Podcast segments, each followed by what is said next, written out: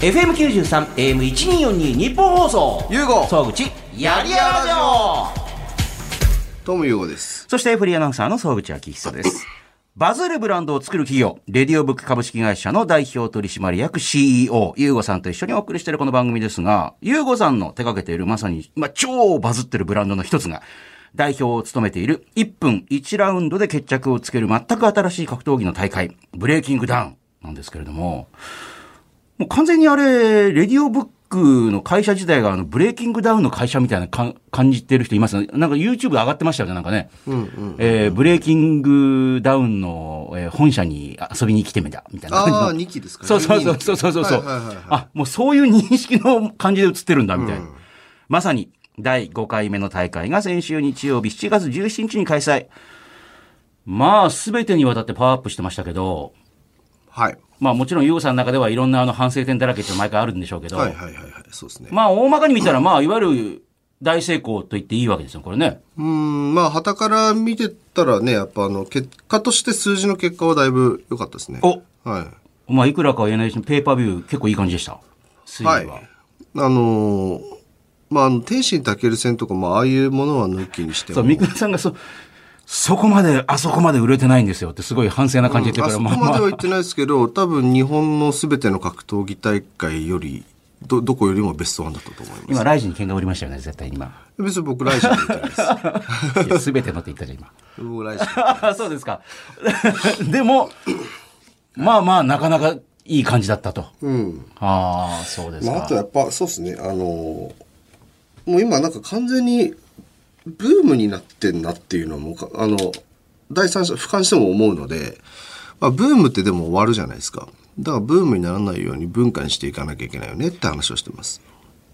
あの、前回の放送でもユーゴさんおっしゃってましたけど、思ったよりも早くちょっとブームの山の一つ来ちゃったな、みたいな。もう少しじわじわいくかと思ったら、なんかグググって押し出され、ね、その前回のオーディションあたりからグーンと思ったよりも来ちゃったから、逆に早くにピーク作りすぎるとちょっと気をつけなきゃダメですよ、みたいな。うん、だから多分今回ってすごくそういう意味で言うとめちゃくちゃ多分見られてたと思うんですよ。前回がガーンっていったんで、はいはい。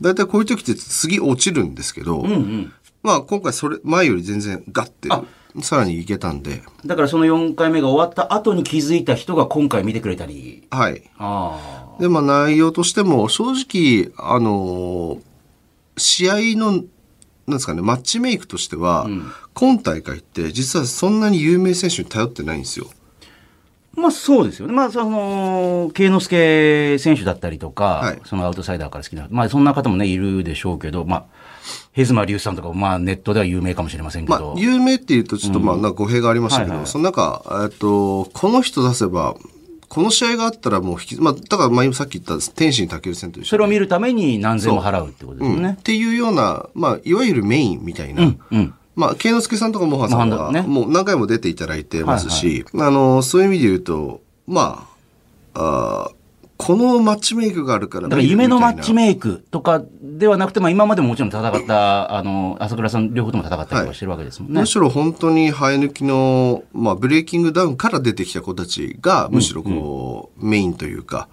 で、大会構成したんで、あの、ブレイキングダウン3が実は一番あの工業的に大失敗だったんですよ。工業的には。それ、あ、全本当そうくメインなんですか？イベントもなかったし、トあーーナメントやった時なんですけあ、ど。トーナメントね。はい。あの、1の時は菊野さんとか、はいはい柴田さんとか、そういう人も出るのっていうね。はい。で、2の時も、えーっと、パンクラスのチャンピオンの方とか、はいはいはいはいいろんな方出てもらいましたけええど、3は全くそういうの出さずにやってみて、まあ、数字の結果としては、あの、あんま良くなかったんですよ。へでも結構、だから3のアップデートバージョンだったんですよね、今回だから。え。なるほど。で、いわゆるだから名前だけに頼っていかない感じにするっていう。本当にストーリー、だ今までのブレイキングダウンに出てくれてる子たちだけの今までのストーリーでどこまでお客さん引っ張ってこれるかと思ったら、うん。まあ4を上回ったんで。でまあテストもしつつ、あ、ちゃんと結果出せたっていうのは、うん。良かったなと思いますけど。なるほど。はい。まあ、ただよく言われる、例えばそのタレントさんだったり芸人さんとかが一気に逆にピーク来すぎると、ちょっと待って、ちょっと待ってとかって思うっていうじゃないですか、なんか。あの、一気に出過ぎたくないとかっていう。飽きられちゃうかもしれない。あんまり一気に出過ぎるととかって。で、今回ブレイキングダウンだってもう放送前から、ああ、試合の前からもう、ヤフーのトップとかにバンバンなんか、はいニュースが前日のね、あの、記者会見も含めて出て、で、あの、いろんな YouTuber の方とかを話題にして、ね、その方がまあレポーターとかに出て、また終わった後もまたいろんなところでこう波及して、で、今ね、あの、ヤフーのニュースとか見てたら、あの、京口さん、あの、ボクサーの、ボクシングの、はい。が、やっぱり、あの、自分の YouTube とかで、こう、うん。言及して、今回もね、えー、ボクシングの世界3位の方とかね、まあ、で、東洋太平洋とか出てますけど、あの、そういうことに対する思いなんかを語ったり、だからそういうことを、あの、語ったりすることが絶対再生回数ももちろん、稼ぐだろうし、言いたいこともあるみたいな感じのコンテンツになってきたんだなと思って、世界チャンピオン的な方がどんどんふる、ね。もうだから格闘技の界隈の人たちの中でもだいぶ、もうなんかほとんどブレイキングダウンの話になってるっていうのはよく聞くので、雷神じゃなくて。最初は、まあ正直舐められてたんでしょうけど、なんだあれみたいな感じの。ああ、完全に。まあでも今でも、だから、いい意味で舐められてるんじゃないですか？あ、それはね、確かにね、その京口さんも、あの、あれはね、格闘技ではなくて、エンターテイメントはエン、まあだから、あの、否定はしないけど、で、そこにあの、ボクサーの世界ランカーだった人が出るっていうのは、僕的には品格的には良くないと思うっていう。でもその人の人生だからいいと思うし、あの、朝倉さんを含めてみんな素晴らしいと思う、プロデュース能力も含めてみたいなことは、でもあれを見て格闘技を志す人はいないかもしれないっていうことは言ってました。まあ、いいんじゃないですか。いろんな感想が出てくることが一番いいんで。でもだから、いですだいや、だから今回すごいですよね。だから未だになんかニュースがはい。一週間経っても出てるっていう。ねで、僕らその日本をマーケットとあんま考えてないんで、お、なんかあの、前から言ってるように。朝倉さんもいよいよ来年世界に出ていくぞみたいな。っていうかまあそれも海外から、海外でやっていくっていうのはもともと話をしてたのでなん、かちらっと言ってましたもんね。はい。でまあ、言うと多分いろんな、まあ日本のマーケットでこんだけ、まあいわゆるちょっともうブームというか文化レベルで今、コンテンツレベルになってきてるので、うん。まあこのままちょっと世界の方でもちょっとアップデートして出していこうかなと思って。うん。なるほど。はい。改めてそのブレイキングダウン、何って人はまあもちろんいるでしょうから、えー簡単に言いますと、フルサイズの金網オクタゴンを使った、えーまああの、試合ごとにいろいろルールは違いますけれども、えーね、パンチだけだとか、まあ、キックも入れていいとかね、総合格闘技だったりいろんなルールがあるんですけど、えー試合時間1分間。で、今回は、あのーオーディエンスの投票も含めて、えーどのジャッジが、えー誰に入れたかって分かるようになって、これはいとてもなんか、あのーそこも見応えがありましたよね、なんかね。あ、本当ですか？だって、正直、朝倉未来さんと優吾さん、結構違ってたじゃないですか、なんか。こそうですか？う同じ時もあったんですけど、僕ほとんど一緒だったと思う。いやー、そうですか？あの、一試合だけあの、米尾くんのやつじゃないですか？あ、ごめん、あなんかね、い、や、もうちょっとなかったと思うんですけど、ありました？えーいや、でもそういうのも面白いし、はいはいはい。オーディエンスだけが違ってたりとか、ああ、ありましたね。笹毛さんの試そうそうですね。はいはいはい。そういうのもなんか逆に、あの、はっきり出てくるから面白いっちゃ面白いっていう。うんうんね、今までみたいになんかちょっともやっぱ1分間だからもやもやする部分あったじゃないですか。ええっと、これどっち勝ったのかわかんないけど、まあ、とりあえずこっちになったのかなみたいな。それもやっぱ、ああいうシステムになると、あの、ジャッジの方もよりこう、あの、自分の名前も出ちゃうから、そうですね。ね、そうですね。ええ そういうのも、どう、どうでした？なんか自分の名前と、あの、が出て、バンって出ちゃうのっていうの。ああ、全然、なんか、そんなになんかドキドキもなんも、僕はしてなかったですけど、はいうん。なんかあれを見てて多分みんなは、本当はだから、割れるのが一番良かったんですけどね。割れづらかったんですよね。でもあれはちょっと面白いとは思うので、うんうん。あの、引き続きちょっとアップデートしながらやっていこうかなと思ってますね。ねえ。いや、でもとにかくあの、見た方が一番最初、まず、あの、笑っちゃったのが、あの、まあ、田中大樹さんのね、えー司会の方が出てきて、まず朝倉未来さん紹介して、えーその大きな大会の次に紹介したのが10人2期っていうね。順えー順番これでいいのかなっていう。他にたくさんいろんな人いるのに、はいまあ、朝倉さんも、10人2期っていう、この、名前の出方面白いねって。なんでっていう。あ、これ10人2期っていう人が誰か、誰だって人いるかもしれない。これね、浅野みくるさんの YouTube チャンネルで、今までのオーディション見てもらえばいいんですけど、まあ、めちゃくちゃビッグマウスで出てきて、じゃあちょっと今、あの、試合出れるかどうかやってみてよって言って、えまず失神するっていう。でまあそうですねで、第5回目に出てきて、もう一回出てきて、もう一回やらせろって言うから、じゃあやってみてよって言ったら、眼下底骨折するっていう。今まで失神か眼下底骨折しかやってないんですよ、彼。やってないけど、朝倉さんのところに横に並んでるっていう。あの、まあ、ミスターサタンポジションですよね。あの、全然強くないんだけど愛されるっていうね。そうそうそうそうそう。ええいやーああいうキャラいいっすよね。いや、だから、そのさっきのその格闘技を目指す人が出るか出ないかは別にして、あの、自分の中でほら、あの、有名人になりたいとか、あの、自分のやってる YouTube みんな見に来てほしいとか、そういう夢とかが結構ガンガンに叶ってる方たくさんいるじゃないですか、米尾さんにしては。どんな形でもいいんですよ。あの、か、叶え方って、夢って。うんうんあの別にその格闘技だけで、強さだけでやるんだったら、じゃあどうぞその実力主義のシュートとかそこだけ見てればいいと思いますし。ね、そういう団体ありますからね。じゃなくて、勝っても負けても自分次第で、その、夢を叶えられるとか知名度を上げられること、あの、そういうことができる舞台ってあんまないと思うんですよ。今ね多分ないと思うんですよね。はい。はい、そうなりたいなと思っても、じゃあどうやったらいいって言ってもね。そうですよねやってみたからって、そう簡単に YouTube なんてみんな見てくれないし、みたいに今更っていうね。じゃあ格闘技で弱かって、で負けた人間って何のスポットライトも当たりませんと。まあ別にまあ実力主義で考えればそれが正なのかもしれないですけど、そこでだからプロレスにちょっと近くて、プロレスで勝っても負けてもその試合が面白ければ評価されるじゃないですか。で、その次に繋がっていくストーリーがまたね。そうです、そうです。だからまあ、やってることは、まあ、ガチの格闘技ですけども、あの、そういうプロレス的な要素というか、勝っても負けても、どちらにでもその、むしろ勝ったからって、お、おごり高ぶってたら全くそのまま、今回だっていっぱいいましたよね。前回勝ったけど、試合呼ばれてない方もいらっしゃると思う。なるほど。はいはいはい。だから、勝っただけで話を終えるんじゃなくて、そこからどうつなげていくか。それ負けた側もそうだし、うん。うん。でも12人気のあの夢の叶え方だったらまた、いろんな人に勇気を与えますよ。いや彼、のそれは米尾さんもそうですけど、そうそうそう。米尾くんなんか今スポンサーついてますからね。マジですか？そうですよ。どういうことなんですか、それ？あの、パンツスポンサーとかじゃなくて、彼にスポンサーがついてるんですよ。今 あの、イメージキャラクターになってるんですよ。なんかウェアの。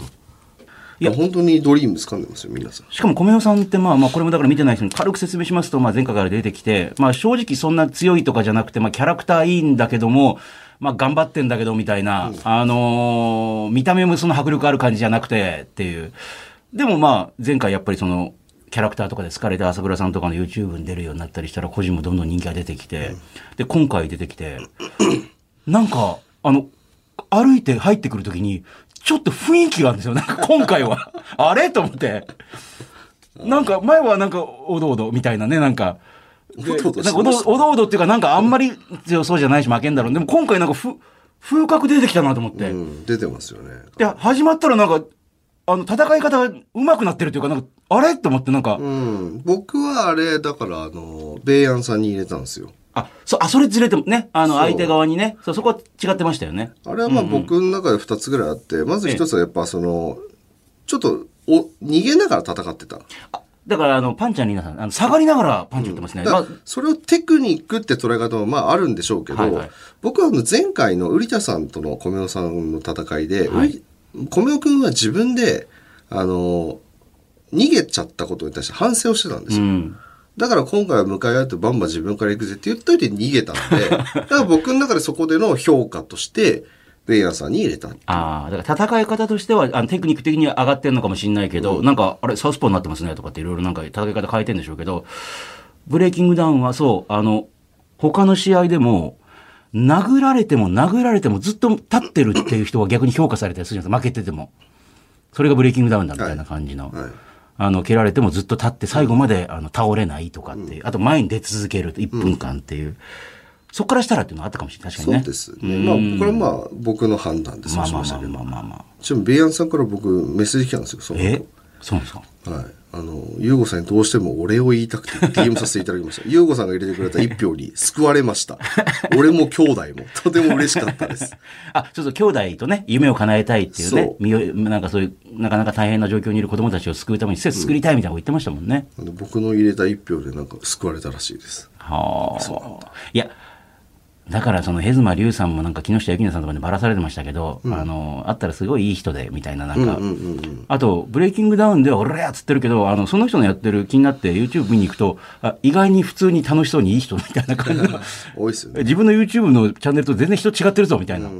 ああ、ここで T 先生来ましたね。名古屋での仕事を終えて、じゃあこの後スタジオに入ってもらって、ますますますます深くブレイキングダウンの話聞いていこうと思います。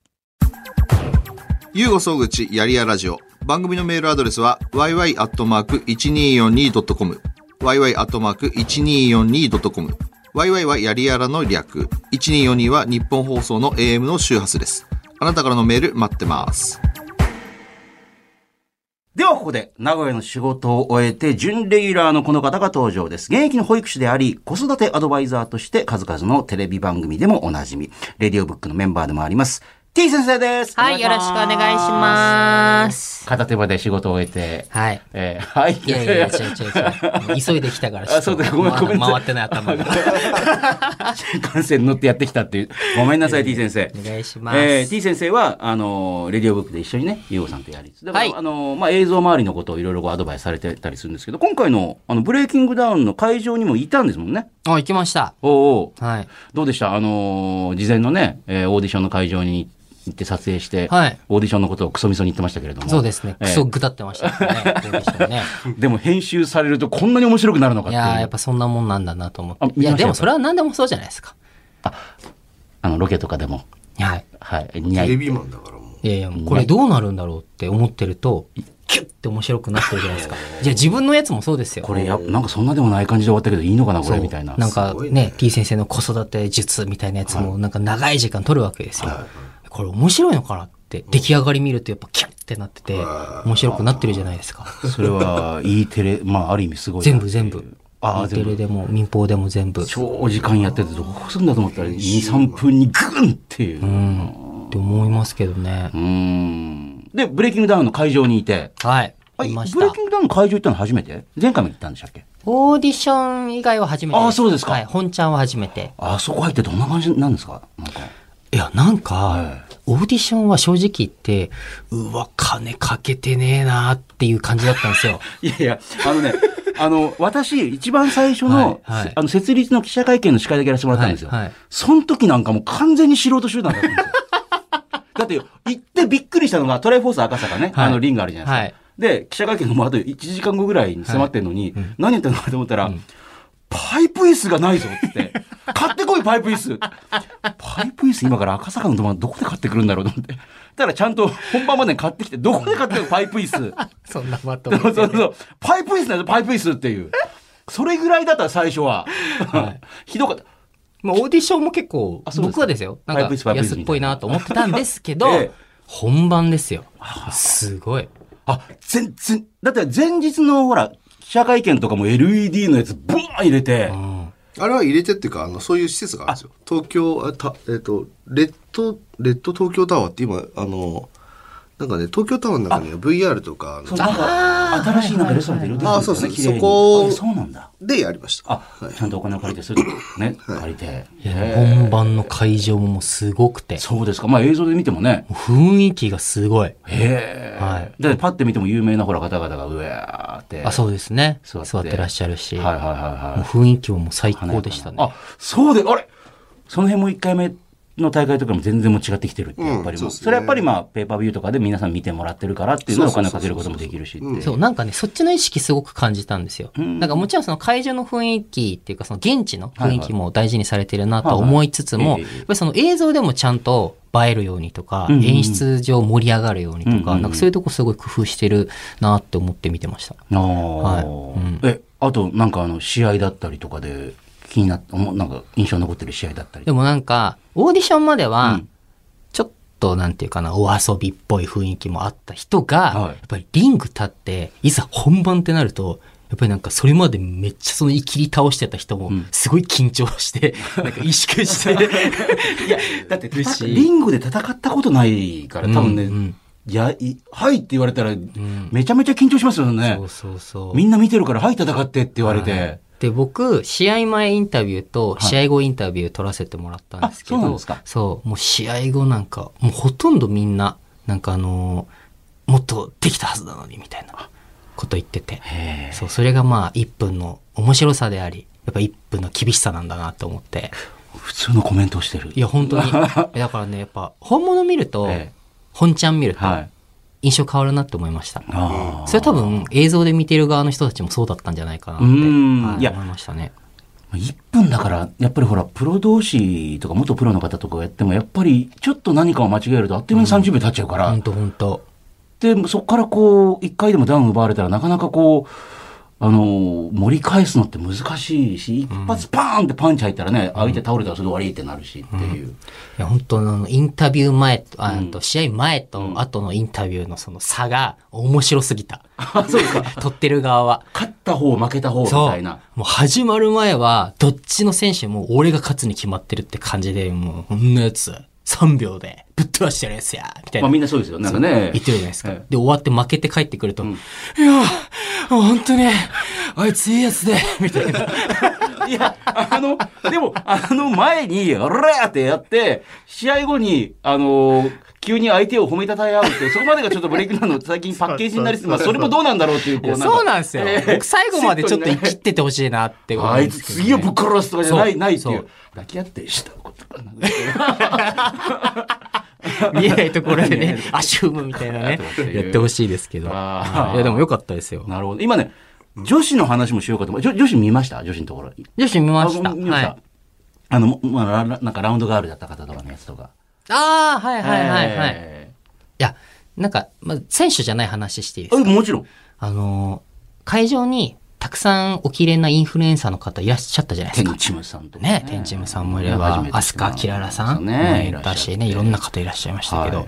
僕はブレイキングガール一番可愛いなって思いました。あれ？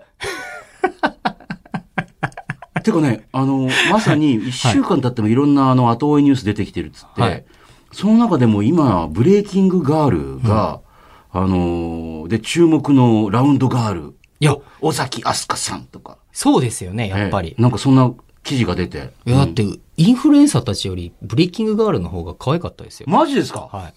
これだけやっぱりいろいろ人に厳しい T 先生が。あ、そんな、あれこれね、ゆうこさんね、あの、いいを唱えるってことそ、そんなですか？ってさっきからずっと言ってるんですよ。え？ブレイキングガール、そんなですか？って言い方じゃなくて、はいそのなんか、うん、なんですかね、あのーなんだろう。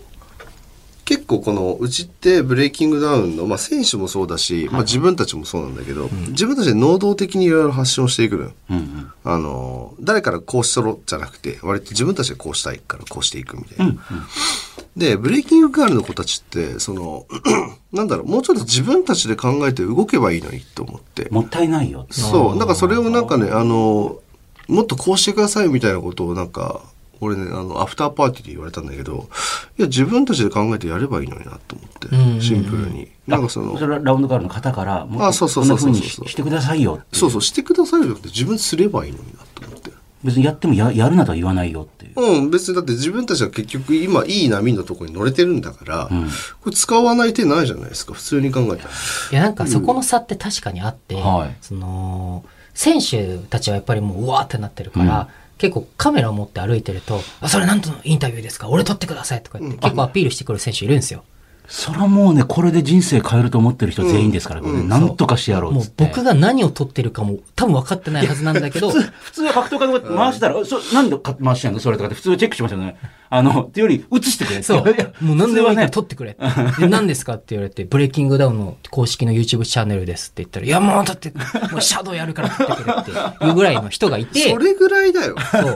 うんそうだよなって思ったんですけど、えー確かに一方、ブレイキングガールたち、もうただ、なんか看板持って立ってるだけ。うんまあでもや私たちやることはやってるけどっていうねそうそうそう。基本の仕事だけやりますみたいな。もったいない部分があったかなっていうね。どこまでやっていいの？ブレイキングガールって。全然な自分たちで考えてやっていいんじゃないの？え、じゃあさ、こうやって看板持ってる時に持ってこうやってぐるっさ勝手にさ、なんか TikTok の踊りみたいなやつやってもいいの これ揺れたりそうそう見づらいな、何らの見づらいな、これ。とかって。そうそうそう自分たちで考えてこれ面白いなと思ったらやればいいんじゃない？あ、いいんだ。寛大だな。これ先に知ってたらいろいろやっただろうえだな。ってみんなそういうふ、なんだろう、そういう感じじゃん、ブレイキング。まあ確かに確かに見てればわかるじゃん。だって別に誰も、あ誰一人としてなんかこれやれよでやってる人間なんか誰もいないんだから。ーまあ勝手にやって止められることはありますけどね、やりすぎてなんか、いやいやいやいやいやとかえ、ね。でもそんぐらいが多分ちょうどいいでいやすよね。、そうなんあの会場よ。。そうなのよ。うんだからな、なんだろう、それちょっとなんか、いや、なんか、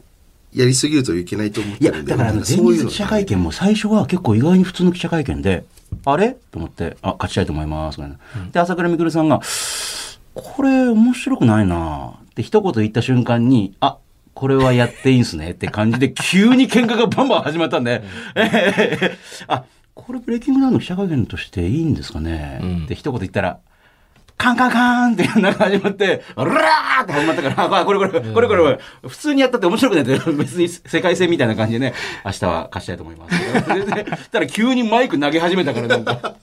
でも、本来は 急に始まった許可証なしであれやってほしかったですよね。ああ、そうだね。えーそう、別にそういうこと言わずにね。そうそうで、まあ、やめろやめろ。そう。ほら、あの、良くなかったけど、あの、4の時か。4の時の終わりに、勝手にほら、金網乗り越えて入ってきた人いたでしょ？ああれねあんあれ、まあ、良くはないけど、本当はあれぐらいやってくれないと、なんだなんだなんだそうっていう。面白くないよね。そうそうそうそう。あだからまあなんかね、そこら辺を突っぱねていくぐらいの、なんか、度量が欲しいですよね。度量と、なんていうか、このー。いや、確かに最初、このさっき言ったその十人力さんにしたって、なんか普通あんなに失神したら恥ずかしくて出てこれないかと思ったら 出てくるっていう。そう。あれぐらいの、そう。普通は恥ずかしいですよ。だってあんなに生きって失神したら、あの、もういいです、いいですってなるんだけど、いや、普通に出てくるっていう。本当ですよ。そうやって自分でうまくやってって掴んでる人たちがやってバッて伸びてるんで、はい。うん。自分で自分たちで考えてやればいいのにって本当思います。はいじゃあ多分次がラウンドガール回ってるうちにラウンドガールの子なんかね、ブレイキングダウンの持ってるのでお互いに殴り合ったりとか、ブレ ラウンドガール。やってほしい。もう、私たち今ここで、急ですけど戦いましょうぐらいのね。ラウンドガール同士が、あのー、ほらーとかって。起きたら起きたでね、やってくれたっていやいわけだし。やるんじゃない？あ そうですか。ねえ試合始まるみたいな。本当ですよまあ、フランスからでひろゆきさんもツッコミが入れてくれるだろうし。ねえ。え、でも今回、まあ、可愛いのは可愛かった。よかったですね。あそうそうはい可愛かったね一番え誰が一番良かったいや、名前とかはわかんない。名前わかる。うん、あと、あの可愛いって言ったけど、はい多分あの肌の露出の面積がはい他の女性たちに比べて多かったから可愛く見えたのかもしれない。ー、あ、童貞？いいですよ、童貞なの。えーえ、あとなんか、ゆうごさん的に、この試合、なんか一試合ぐらい触れておきたいなってなんかあったりします？個人的にこれも飯田正成選手がもう。おー日健君と。MVP っすね。あ彼はめちゃくちゃいいっすよ、本当に。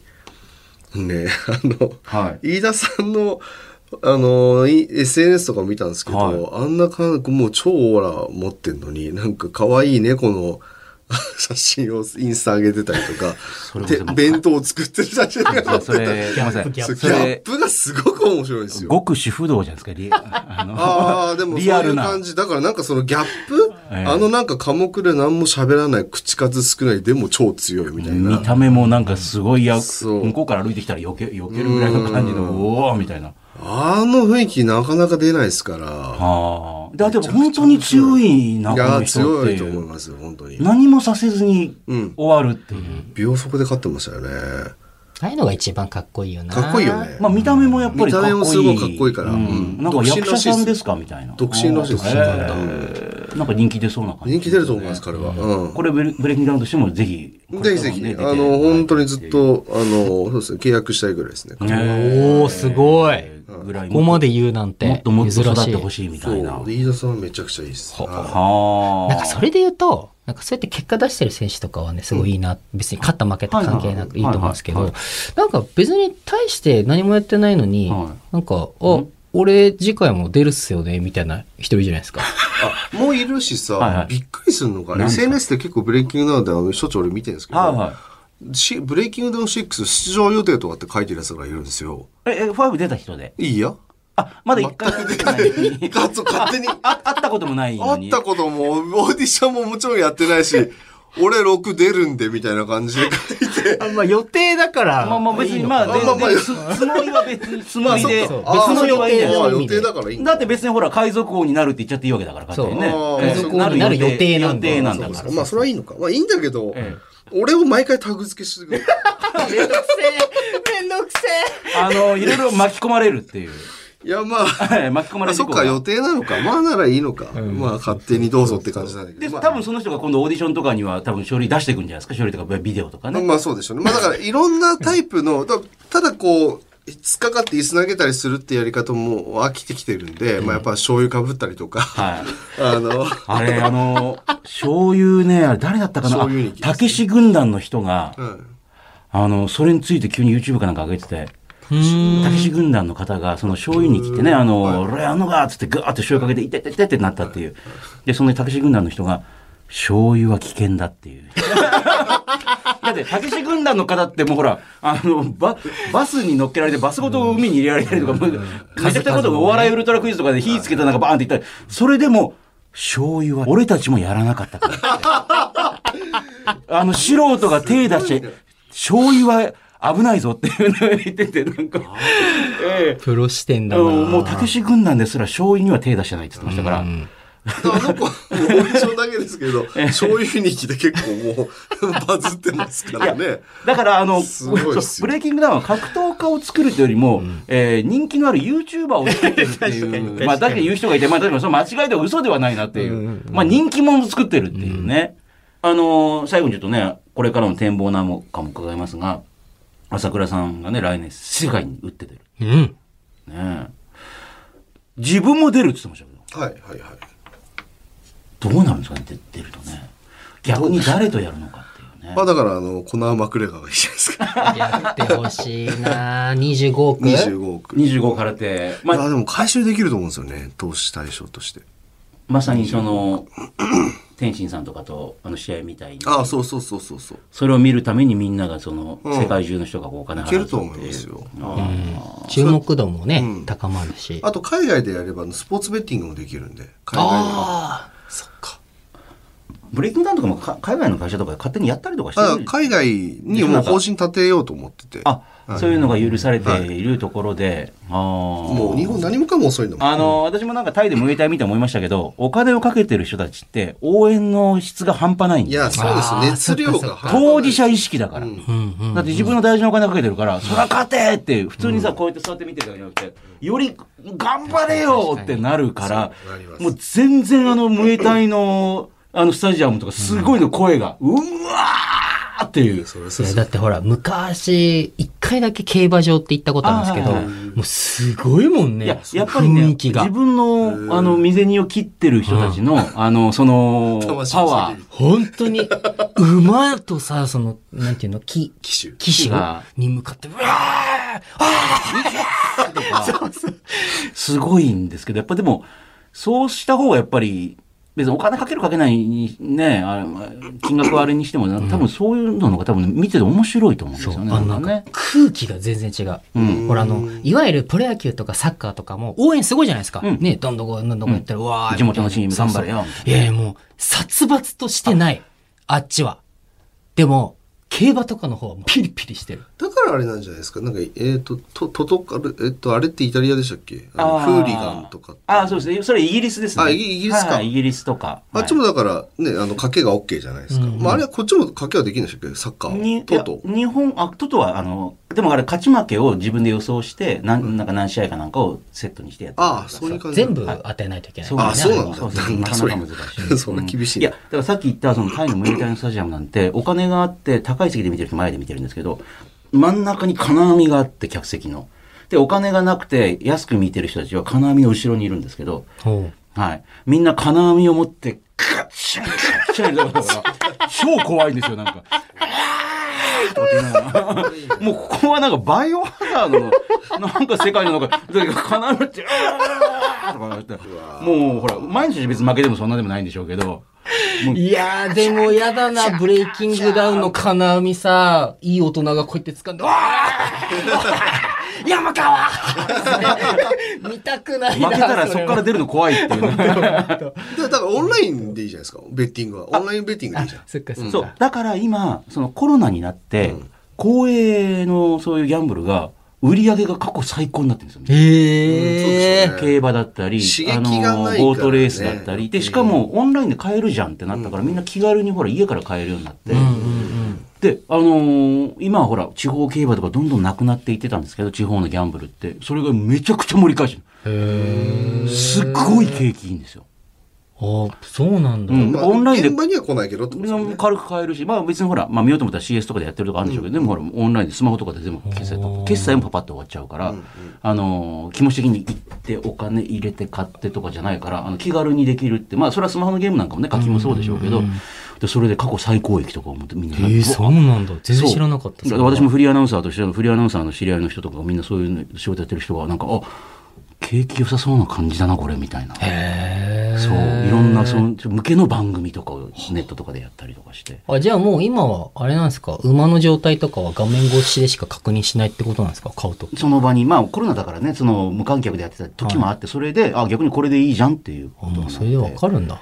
うん、でもそうなるといいですよ、オンラインでね。あ基本的にそれでいいと思今回もだから投票とかはね、できましたから、その場であのーはい、ここまでで第3試合目の掛け合い終了です。じゃあ、本番に入っていきましょうみたいな感じの、毎回毎回次のとこにギリギリまでかけられるみたいな感じのことすると。うん。そうですね。だから基本的にあの、今回有料のお客さん、1席20万だったんですけおどー、100席用意して、ですぐ売れちゃったんですけど、これをまあ300ぐらいが上限かなと思ってて。で、まあ20万とか、リアル観客はね。そうそうだからこれ以上、だから両国国技館とかにしていかないってことですね。あれはそういうパッケージじゃないかなと思って、300ぐらいがちょうどいいのかな。で、そこでまあ、やっぱ歓声がないんで、今あんまり。うんうん。歓声はだからその前説の人ちゃんとつけて、うんこういうふうにしてくださいとかはやった方がいいかなって話をしてて、うんうんでまあ盛り上げるなり盛り上げてでも海外だったらそれでねまあに一席20万とか30万払える人だったらそのお金苦しい人じゃないはずなんでそういう人たちはまあかけてもね、お上品に見るだろうし、だってパリ・サンジェルマンの試合とかってなんか一番高いチケットなんか2000万とか出ましたよね。わお。まあいろんなものがくっついていて、選手とかとアフターパーティーで一緒になる。あーそれは価値あるわ。もちろん練習から全部の試合もあの特別な席で見られるとかして、でもそういう、だから、なんか何百万かのやつもなんか売れたりとかしたんで、もう月2000万とかって、今ライブの会場とかでも、あの、VIP の席を作るとかって結構普通になってきたんですよね。なんか、ただ前みたいに S 席、A 席だけじゃなくて、特別ないくつかの席になると、あの、終わった後とか始まる前とかに、そのアーティストに会うことができるとかっていう。経済合理性が高いんですよね。だってそういう人だったら、選手側も会うメリットあるじゃないですかだって一席2000万払える人だったらむしろスポンサーになってくれるかもしれないし、うんうん。でそのスポンその2000万払ってる人もそことつながってなんか自分のビジネス広げたいとかと思うだろうし、うんうんお互いウィンウィンなんですよね。中途半端になんか2万円3万円だったらえじゃあそそんなお金ない人でも頑張りゃ払えるじゃないですか、うんまあそうですね。その人たちと絡むメリットって選手があんまないんで、ぶっちゃけまあまあまあまあ逆に怖い可能性がある。あなるほど、なるほどね。はいえまあそういう、ある意味その、まあ、なんですかね、スクリーニングにもなるんで。いいと思いますよね。いや、それで言うと、今回びっくりしたのが、はいその裏側を見ててびっくりしたのが、あ、VIP ってこんなにみんな買うんだっていうこと。な、な、どういうことですか、それは？チケット、うんその、その場に、20万その20万のやつ。ねうんだって、その、いわゆるオンラインで見れるやつと、うんうんと、その現地で VIP で見れるやつと、オンライン3000円そいくらぐらい？う、最終的に、なんて売り上げ？あ、こんなんしか変わらないんだっていうぐらい、VIP の売り上げすごいですよ、やっぱ。だそういう世界なんだなと思って、こういう興行って。うん。なるほど。えー、第6回目に向けて、他になんかあったんですか？反省でこんなことやればいい、あんいっなことぱいありまししたよ。この間も昨日か。だから全然なんか今日もイエーイとかじゃなくて、はぁ、みたいな。なんか今日テンション低いですよね。うん、低い。いやいやいや、テンションは低くないですけど、やっぱやることめっちゃ多いんでね、なんか大会終わると。逆に。始まる前よりも課。題が異常に増える。いやだって、もう終わった直後からですよ。もうほぼ終わった直後ぐらいから、なんかあの、裏方の LINE みたいなやつがあるんですけど、もうみんな反省点ボンボンボンボン上げてってあ、もうこの人たちもう次見てると思って。えそうなんですよ。やることたくさんなんですよー、ね。もうわかんないけど、今もう機械式の時計をずっとネジを巻きながら、それ止まってたからね。そうそう、まかん。巻く暇もないのかって。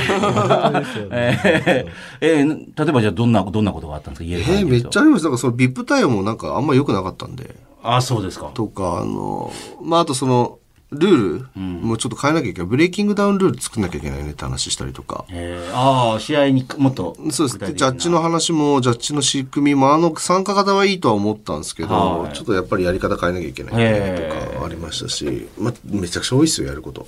うーん。で、なんか、こんだけなんだろう、結構もうブレイキングダウンって名前が結構いろんな人が知ってきてる状態の中でも、この収益じゃ弱いよねって思ってるんですよね。じゃあ、何しなきゃいけないんやけどあ、そういうこと T 先生にね、MB さんつないでもらって、あの、これからグッズをしっかり作っていこうと思って。今もグッズって売っていや、るないです、ないです。あ売ってないですよないです。ねで、あの、よくある普通のファン靴作りたくないんですよ。ダサいじゃないですか。T シャツ、タオル。なんか、ライジンの T シャツとか、もうさっきからね、もう、あの、ライジンをね、ちょくちょく出してくる。あとあの、いや、申し訳ないです。アーティストのグッズもダサくない？タオルとか、あれでいつ拭くんって思いますし、ねタ。オルでさ、あの、成功してるの矢沢のだよ。あれは？ごめんなさいあの、矢沢さんのホームページのグッズ見てくださいよ。すごいですから。あの、カテゴリーが。えー、グッズとタオル別にあるし。さら、さらに、他のアーティストでは、他のアーティストではないであろう、えートラックの泥よく、あの、タイヤの後ろになんかビラビラついてるじゃないですか。あれとかまであるんですよ。他の人そんなグッズ作っても誰も買わないですよ。トラックの後ろに、あの、タイヤの後ろにつけるビラビラみたいな。タイヤスカーとか。一番に売れそう、それ。だから、矢沢永吉さんのファンの人たちが求めてるものってそこじゃないですか。で、まさにもう、トラック野郎とかそうみんな買ってるからねそう。ね、仕事したら、いいやなっていう。それすごくマーケティングとして合ってると思うんでいいんですけど、買わない、いや、着ないじゃん。だって俺でもじゃあ、例えばラルクのライブ行きました、はいラルクの T シャツ着ないもん。そうだね恥。ずかしい。まあ普段はね。悪いけど。しょうがないですよそれはこの年になったらそれはねっていそう、ねとか、だからそういうのが嫌だから、ちゃん、そうブレイキングダウンも、あの、なんだろう、普段着できるうん。ような、ちゃんとしたそれ一個でアパレルブランドとして成功できるレベルのを作りたいって話をしたんですよ。おおあの、さあの、バッて上げて、で、T 先生が MV さんおをお繋いでくれて。いや、しかもね、またね、その次回までに間に合わせたいって言ってるんですけど、普通の業者に頼んだらもう絶対間に合わないですよそんな。3ヶ月でなんかしろ、なんとかしろって結局 めちゃくちそうゃじゃないですか。もうそしたら MB さんしかいないなと思って。あそうそこはもうはい。あの、知り合いの、やってくれそうなはいファッショ感じの。ンバイヤーを。はいそうそうそう。僕そういうの常識知らないんで、とりあえずややれるだけください。あの、バカのふりして言ってきます今までもそうでしたからね。アホなふりしてきますからね、なんか。知らないふりして。えー、できないです、できないんですか？って言いながら。あ、あれ、ちょっと前の話に戻っていないですか？か？いいっすよ。矢沢さんの話なんですけど、知り合いに、矢沢永吉大好きみたいうな。ん。人がいたんですよ、はい藤さんが、で、その人に教えてもらったんですけど、はいなんかタオル作るじゃん、やっぱりさ。で、例えば赤、青、紫とかうん作ったとして。うん。で、まあ、赤青めっちゃ売れてます。紫そんな売れてないですってなると、矢沢さんってわざわざ後半戦で紫のタオルこうやって下げてくる聞いたことある。あ、まず、そう、あの、アンコール出る前に、どれが一番売れてないんだ？えー、かっこええじゃあ、それを着る。そう。かっでそうすると、ええ終わった直後、紫からなくそりゃなるんだ。そうだろうね。そう。本人がだってそれ押し押してんでしょ？って。いや、だからなんか今回も出ましたけど、ほら、なんかあの、側近騙されて30何億円借金して、みたいな、なんかね、えーそれをあっという間に完済するっていう。さすが。そして今赤坂にもすごいスタジオのビルがバンバーンってありますからね。へえおでんスタジオっていう。おでんスタジオ？いく。つですか？70じゃないですか？もう ?70。なで、70で、今年国立競技場で初めてなんかライブやりますから、なんか。すげえなーすごいんです誰よ？目指そう。目指そああえ矢沢さん。う。うん。いい矢沢を目指すそうですか、はい、そう。グッズ方面。あ、グッズ方面をグッズね。方面。えーいや、72歳だ。72歳で国立競技場ですから。かっこいいよね、このえ人。おじいちゃんだよ。まあ普通にね、考えればはっきり言っちゃえばね。すごいですよ。ねしかもあの、江澤さんのライブでついに9月からタオあ、国立のライブで、え、タオル投げるの解禁っていう。そんな細かい解禁あるんだと思って。声出し解禁のタオル投げるの、それってあの曲のこと言ってるんですよね。止まらないハーハーのことですよね。っていう。タオル投げるのがついに解禁ですってホームページに出て、あ、そう、あ、これでみんなふーってなるんだと思って。あーって投げるやつこうやってそのコアのね、ファンのおじさんも全く同じこと言ってた。ええあのもう、おっさんたちが、おっさんが投げるタオルをみんなで奪い合うんだって。へそうそうそう。ーすごいな。ねいやおもろ。ーでもグッズとか参考になりますよね。あ、そう、あの、思ったのがあれだったんですよ。あの、えっと、蝶野正宏さんって新日本プロレスにはいはいはいいた、蝶野さんが、えっと、NWO をア。メリカから持ってきた時に、ニューワールドオーダー。あれすごい流行ったんですよねは。あの、なんか知らないでしょ？あの NWO って結構みんなグッズ持ってたりしうて。ん。なんかねかっこよかった。それこそだから、ななんかかっこいいヒール軍団だったの。うんうんうんうん。WCW でしたっけ？から持ってきて、その NWO ジャパンっていうのをヒール軍団を作ってうんうん、で、そこのなんかその、なんか、アイテムをいっぱい売ったの。うんそれが当時すごいかっこよかったうの。ん。だからプロレス知らないけど NWO のグッズは知ってるって人は結構多かったの。あ確かに今ね、検索すると、NWO って入れると、まずサジェストに T シャツって出てくる。うん。ロゴがね。そう、かっこよかったのよ。うん。っていう、だからその、じゃあ今まで格闘技のグッズだって格闘技ファンしか着ません、買いませんだったのが、NWO のグッズだけすごくまたもう枠を飛び越えて、うん。バッて上がった。だからそれと同じようなとこって今ないじゃないですか。はいはいうん。だからまあ、 BreakingDown がちょっとそういう風な感じで、せっかくうちブランディング得意だから、うんうんアパレルの方もしっかりやって。デザインもね。そうそうそうそうできる方もいますよね。そうできそう。いや、だから本当にあの、舌をべって出してる T シャツ着てる人で、ローリングストーンズ知らずに着てる人も結構いると思うんですよね。確かに確かに。その通りだうま、すこれはバン、えっていう、知らん知らんとかって、でもデザインは知ってるっていうはいはい。そうことですよね。そういうふうに広がっていくとそういうこと、別に、あの、その会場でその日いた人だけじゃない売れ行きになっていくってそうですそういうねですそうですうん。それを3ヶ月で作れってむちゃくちゃなこと言ってるっていうね。で、バカなふりしてできないんですか？って言いながらやってくれてる。だからまあステステッカーと服って同じじゃないんすか？みたいな。なんかね、そういうね、なんかひろゆきさんダメなとこだけをなんかまあなんか、できないんですか？っていう。そうそうそう。えーね、はい。えーブレイキングダウン。次回も、もう、もうちょっとしたら多分いろんな情報も出てくるかなっていうね。はいえーなぜならもう第6回目に出る人決まってるっていう人もいますからね。決まってないです。宣言、宣言してる人もああ、勝手に宣言してね。予定がね。はい。えーお楽しみに。ゆうご総口やりやラジオ。番組のメールアドレスは yy ねやりやらの yy アットマーク 1242.com yy.1242.com ですこの番組は私総口が元バンドマンで元プロの総合格闘家元プロレスラーそして今は F1 でおなじみのフェラーリとパートナーシップを締結しているレディオブックなる会社の代表取締役 CEO という謎すぎる男ゆうごさんとお送りしていますえーメールも来ております。白老さん。えー昨今の格闘界ではラウンドガールが話題になることが多くね、やっぱり。今回のブレイキングダウンでも尾崎明日香さんが注目されていましたが、F1 でもだいぶ前からグリッドガールが廃止されたり、海外ではラウンドガールそのものをなくすプロモーターもいるそうです。えー時代の流れといえばそれまでですが、だったらイケメンムキムキのラウンドボーイが出てきてもいいんではないかと思います。えー今後ブレイキングダウンどうですかっていう。ラウンドボーイ。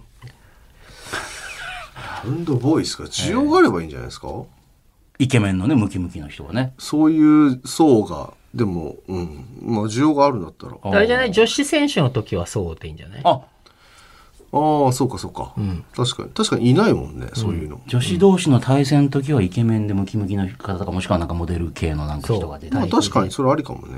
ああそういう風なところで売り込みたい人って絶対いますよね。あ、やりたい。ラウンドボーイやりたいわ。とかってね。うん。新宿からたくさん応募が来そうだね。今回もほら、あの、イケメンホストの方とかね、出てきたから、あの、よくラッピングバスとかで走ってるような、1位のラッピングバスになんか月額なんか1億と達成みたいな感じの方が、並ぶとね、いや、いい確かに言われてみればないですよね。ラウンドボーイっていうか、男のやつはいないですね。まあ F1 とかでも男性がね、代わりになんかも、なんかいたりとかすあります？そうなんですか。ヨーロッパのスポーツね。あ、ヨーロッパだと表彰台プレゼンターが男性とか、もしくは男女。同じにするとか。あああ、男性だけ女性だけはダメだ。みたいな。まあ、そういう波来そうだな、確かに。格闘技とかにもね。でもなんか、なんかそれこそすげえスタイルのいい、なんか、別にムキムキじゃなくてもいいかもしれないですスタイルが良くてね。まあ本当ほら今回もね、あの、モデルさんみたいな。そうそうそう、そういうの確かに、まあ、いいじゃないですか。女性ファンは増えそう。ね。うん。うん。この間の世界戦でもあまりに露出の多い、こう、ビキニみたいなラウンドからがちょっとなんかやりすぎなんじゃないかね話になってましたもんね。そうですか。もう見ててなんかちょっとこっちが恥ずかしい気持ちになってくるみたいな。あーあ、ありましたね。あったあった、ニュースなんかで紐、紐ビキニみたいな。はいはいはいええっていうのがあって。へえなるほど。ブレイキングダウンでももしかしたらブレイキングボーイが出てくるかもしれない。はい。ボーイ。楽しみだな。ボーイ。T シャツでやればいいんじゃないですか？いや、じゃあちょっと鍛えないと。今から。間に合うかな？でも本当にこんなこと言ってると出させられる時来ると思うんですよね。今でもずっとひろゆきさんとホリエモンさん戦わせようとしてるわけだから。でも僕やるなら、はいミクルかな。何言ってん マイクを蹴って、あーやるなら急にカメラをこう投げ捨てて。て、出てくるっていうオーディションの時に。ミクル以外興味ないかな。すげえ、同レベルのこと言ってる。あそこに出てくる。何も持たざる人たちと同じようなレベルのこと言ってる。でもそこで滑っても編集で面白くなってます。いやそうそうそうきっと面白くしてカリスマ保育士 T 先生乱入っつって。確かに。で、ピーターアーツでやってほしいですよね。もう嫌だよ。ね冗談通用しないですよ。当日欠席になりますピーターアーツどうするんですかあれ？あのーええまあまもしかしたらなんかこれあ、から参出るかもしれないですね。出るかもしれないっていう。でそれだから期待してる人もいると思うんですけど、なんか。はい。はいはい。石井館長とかもね、あの、反応して、あ、本当ですか？えへえ。そんなレジェンドが出るのいいね。へえ。おありがたい。石井館長反応してんなと思って。石井さんがレジェンド。そう、あの、そのピーター・アーツさんが出たっていう動画の後に。うーん。えーはいじゃあごめんなさい。T 先生のコーナーだけ言ってもいいですか？はい。はい。こちらのコーナー行きましょう。あったらいいな、こんな保育園。えーお子さんを預ける保育園。ねあの、誰もが抱いている要望、理想、不満をメールで募集し、理想の保育園の形をカリスマ保育士の T 先生に聞いてみよう。えー今週これご紹介しましょう。千葉県のラジオネームを、きみつみきさん。ね、ありがとうございます。ちょっと前の話ですが、私の妻が長期入院することになり、当時、えー4、5歳に、かかる、えーまあ、4、5歳ぐらいだった私の娘の世話を、私一人の手で行うという時間がかなり長くありました。一生懸命やったつもりではいますが、思い返すと髪の毛を溶かすこと一つとってもうまくやってあげられなかったなと反省しております。もう少し私から先生方に働きかけて、いろいろレクチャーを受けていればよかったなと思います。現代は比較的質問しやすい環境が整っているのでしょうか。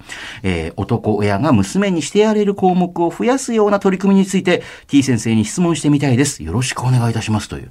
すごい、ラジオ深夜便みたいな。ね放送局間違ってます。うん。ちょっと前まで。相談先間違えてますよ。ねどうですか？やっぱり、あのーいいろんな事情もありつつ男で一つで頑張ってらっしゃる方もいると思うんですけど、ん昔に比べたらやっぱなんか先生方に頼ったりとか、質問したりできるような環境できてきたんですかっていう話です。そうですね。やっぱりその保育園っていう雰囲気そのものも結構オープンになりつつあると思いますし、あの、要は昔は結構その先生の方から一方的に、なんていうんですかね、言い方あれですけど、偉そうにこうしなさいとか、そんなのありえないみたいなのを平気で保護者の方に言う先生多かったんですけあど、ー最近はね、やっぱり対話形式にちゃんとなってるんで、まあ聞きやすいのはあるだろうなって思いますね。うねん。え、見てて大変だ、大変そうだなと思う方とかいらっしゃいや、いますよ、います？よ。うん。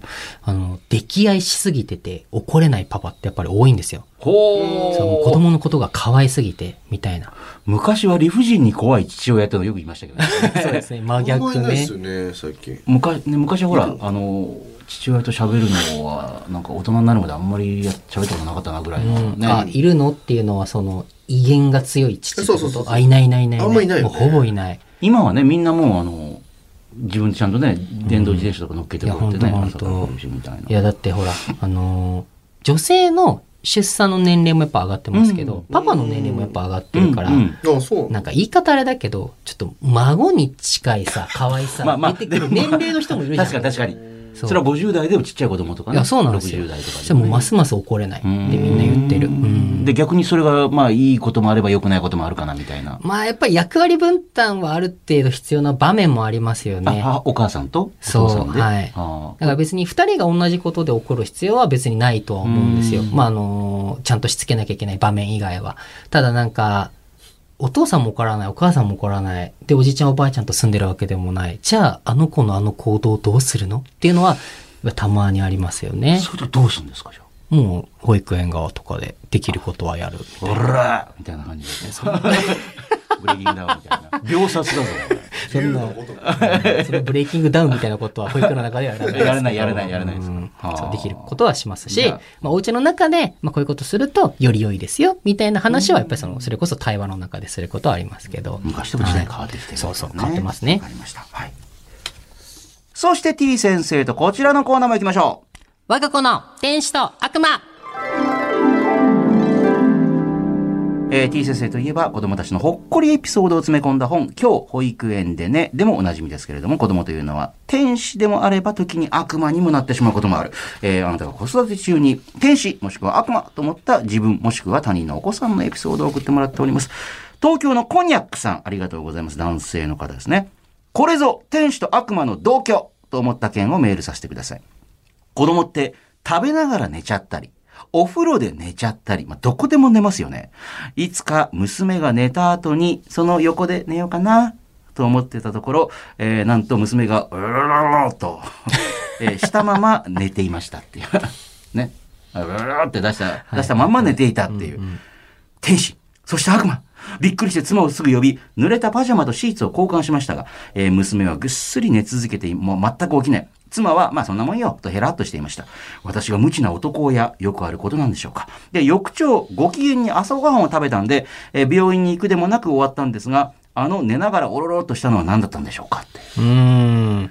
まあ、一応気をつけた方がいいですよね。やっぱり。いや、二つの意味で気をつけなきゃいけなくええて、まず一つは、まあ、それこそお父さんお母さんが知らない間に頭打ってるとかっていうのもやっぱりあるし、なるねそういう場合はね、怖いし。そうか、それで、あの、はい。戻しちゃった。そう戻しちゃうのもあるし、夏場とかだと、大人は我慢できる暑さでも、やっぱり子供は我慢できない暑さで、その脱水症状とか、熱中症とか、その夜間近いと熱中症全然温度違うとかって言いますね。そう、ある。アスファルト照り返しとかで。で、まあそういうのもあるかもしれないし、っていうのがまず一つ。はいはい。あとやっぱりその、嘔吐した状態で寝るのって、その、気管が詰まる可能性があるんで、酔っ払ってそれで亡くなる方あがいま、すそうです、そうです。だから意外と危ないので気をつけた方がいいとは思いますね。うん。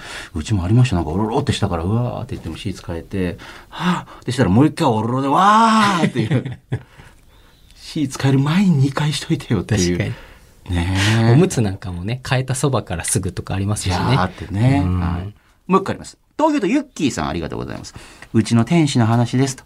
えーコテコテ日本人顔の私からすると、えー外国人の赤ちゃんって、金髪くるくるヘアで顔の半分くらいお目目がね大きくて、瞳がガラスのように青く透き通っていて、本当に可愛い天使ちゃんですよね。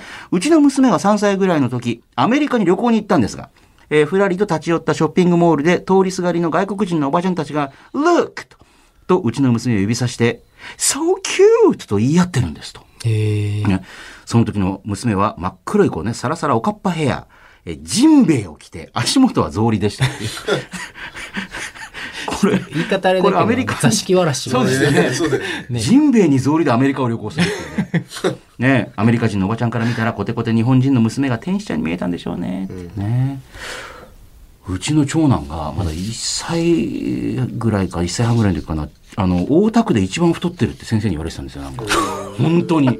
あなたの息子さんね、大田区で一番太ってますよ、この年齢ではって言われて。どんだけ？で、まあ、ハワイに旅行行ったんですよ。で、ショッピングモール行ったら、みんな人が集まってきて、写真撮っていいかって、やっぱ、ハワイの人ってポチャポチャして、なんかでっかい子供とか好きなんじゃないな。んかあの、モアナじゃないですけど、なんかあの、体大きいみたいな、みんなが本当に、はぁって言いながら、他のみ、あの、店、店、デューティーフリーと呼んで、みんなでこっち見てるから、まあいいよ、写真撮って言ったら、カチャカチャと。えー、すごい。とでもあのそんな子供もなんかあっという間にどんどん細くなっていくんですよね。うちの子供なんかガリガリになってますけどね。やっぱ異国の子って可愛く見えがちなんでしょうおかね。互いにね。ね、そう、お互いにお互いに。なるほどね。はい。えー、t 先生の担当する2つのコーナーへのメール待っております。それぞれ件名のところに保育園、我が子と書いて、こちらまでアドレスは yy.1242.com、yy.1242.com です。さあ、この番組では、いろいろなメッセージや質問、ネタを募集しております。まずは、ゆうごさんへの質問、ね、ビジネスの話なんかもね、ぜひあの、硬い話から柔らかい話までどんどん待っております。あと、コーナーもいくつかあります。まずは、あなたにとってスマホとは？あなたがいつ頃からスマホを使っていて、まあ今主にどんなアプリとかね、どんな機能をよく使っているのか。そしてスマホはあなたの生活や人生に何をもたらしたのか。あなたにとって今、スマホはどんな存在なのかを教えてください。いまいちピンときてません。あなたが、えそれの何がいいのかいまいちよくわからない。えマイナー、マイノリティなんだなぁなんて思うことを、えピンときていない理由とともに教えてください。そして、ゆうごさんならいくらだったら買えますか？えーラジオの収録終わりでいきなり練馬に会社を買いに来たりね、もうとにかくまあ面白いなとかね、いいなと思ったら、えー他人の借金まで肩代わりしようというコーナーもありました、この番組ね、ゆうごさん。えーそんなゆうごさんだったら、これにいくらまでなら出せるのかというお題を募集しております。えーゆうごさんならいくらまで出すのか聞きたいことを送ってください。さあ、さらに、これって我慢ですか？忍耐ですか？やりたくないことはやらなくていい。でも我慢はね、必要ないんだけれども、目的のための忍耐は必要だという、まあ、我慢と忍耐は違うんだというゆうごさん。あなたが日々の生活の中で我慢なのか忍耐なのかわからないなということを判定してもらいます。送ってください。そして、最近ね、準レギュラーになりました T 先生、カリスマ保育士ですけども、T 先生のコーナーが2つございます。まず1つ目は、T 先生のあったらいいな、こんな保育園。えーあなたの保育園への、えー要望、理想、不満、ね、お子さんをね、あの、保育園に通わせている方、もし通わせていた方、えーメールで募集しております。理想の保育園の形をぜひ T 先生と一緒に探っていこうというコーナーです。そしてもう一つ、我が子の天使と悪魔。まあ子供というのはね、まあうちもね子供いますけれども、可愛いね、天使のようなもの。なんですけども、まあ時に悪魔だと思ってしまうような一面も持っております。えー自分のお子さん、もしくはね、えーまあ他人のね、お友達のお子さんとかね、天使だなと思った一面と、いやもうこれ悪魔ですわと思った一面を教えてもらうコーナーです。すべてのコーナー宛てのメッセージはメールで、yy.1242.com yy.1242.com まで送ってください。いうこと。総口秋さがお届けしております、ヤリアラジオ、準レギュラー T 先生も迎えてなんですが、T 先生、ここに目の前に、あの、フェラーリのお土産が、ねえゆうこさんありがとうございます、これ。なんかいっぱい置いてある。ねこれプレゼントということで、あ、なんか意外とおしゃれ。やっぱりフェラーリのやつってね、あの、まず、お、プーマと、ね、コラボしたキャップがありますよね。でもここに置いててあるやつ、赤いのばっかり。いや、あ、フェラ、フェラーリ。え、だってほら。え？あれ？あれ？ミキシーさ、なんか黒いリュック持ってなかったっけ、うんフェラーリの。あ、黒もあるんだね。そう。へえ。それ欲しいな、僕。うん。後で。頼んでね本当だね。それもそ、あの、イタリアで買ってきたやつなんですいや、もらうんですよ。あこういうのも、はいなんかセーターみたいな。そうなんかくれるん M ですよサイズ。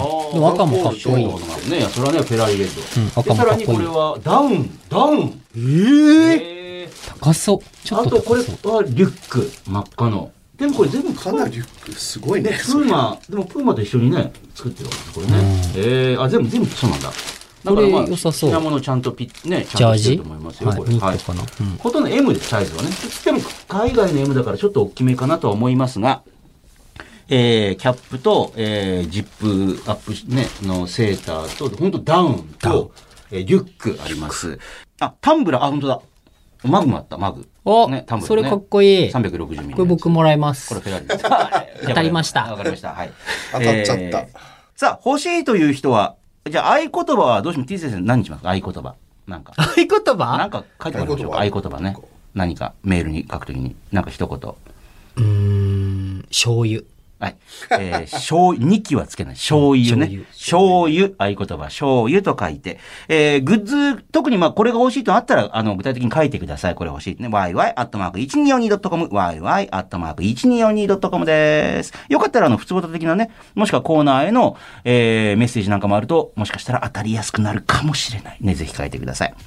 えー、というわけでお送りしてきました、ゆうご総口やりやラジオ。この地上波バージョンは放送から1週間以内なら、 radiko というアプリでもう一回聞けます。そちらもぜひ。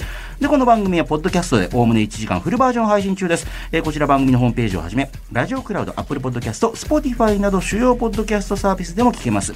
ゆうご、総口、もしくはやりやラジオで検索して聞いてみてください。ほんじゃあ今週はこの辺で終わりたい。総口と、ゆうごとそして、T 先生でしたじゃ。あまた次回。た次回バイバイ